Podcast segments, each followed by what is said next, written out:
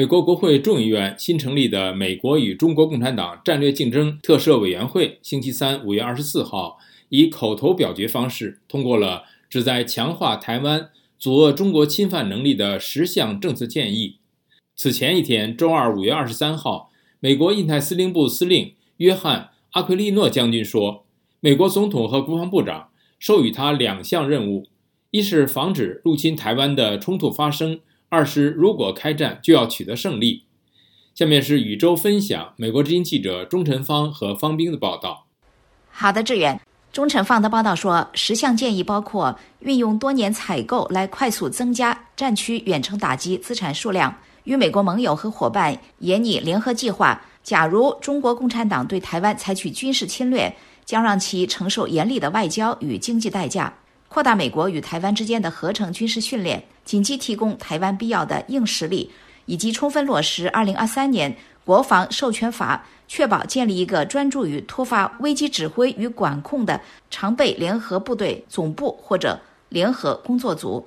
报道引述美国太平洋司令部海军作战部前主任。退役海军少将马克·蒙哥马利的话说：“这些建议的内容正是改善西太平洋安全与阻遏对台侵略所需要的。”蒙哥马利在给美国之音的电邮中说：“要阻遏中国侵犯台湾，美国必须做三件事：一是改善台湾在面对中共压倒性的网络、导弹或者两栖攻击行动时的存活能力。”二是改善美国将中国关键部队置于风险下的灵活反应能力及效率；三，确保台湾、美国及其他盟友部队能通过一个协调及融合的方式操作，让彼此能够相互支援。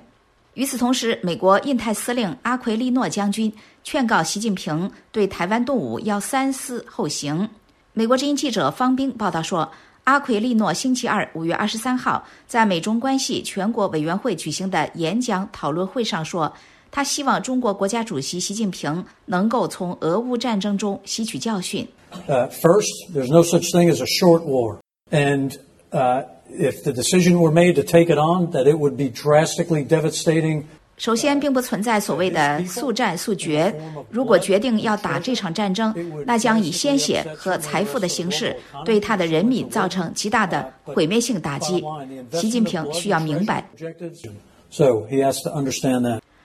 阿奎利诺还指出，这样的战争一旦爆发，国际社会会迅速团结起来。他表示，希望习主席能够认识到合作而非胁迫或者冲突是符合中国的利益的。因为没有一个国家能够真正孤立地繁荣起来。美国中央情报局局长威廉·伯恩斯今年二月曾经表示，美国情报显示，中国国家主席习近平已经指示解放军在二零二七年之前做好准备入侵台湾。但是，鉴于俄乌战争的经验，目前对其能力存疑。二零二七年为解放军建军一百周年。美国国防部长奥斯汀最近在国会作证时指出，北京在印太地区的霸凌和挑衅行为日益频繁，美国必须正视中国的强势。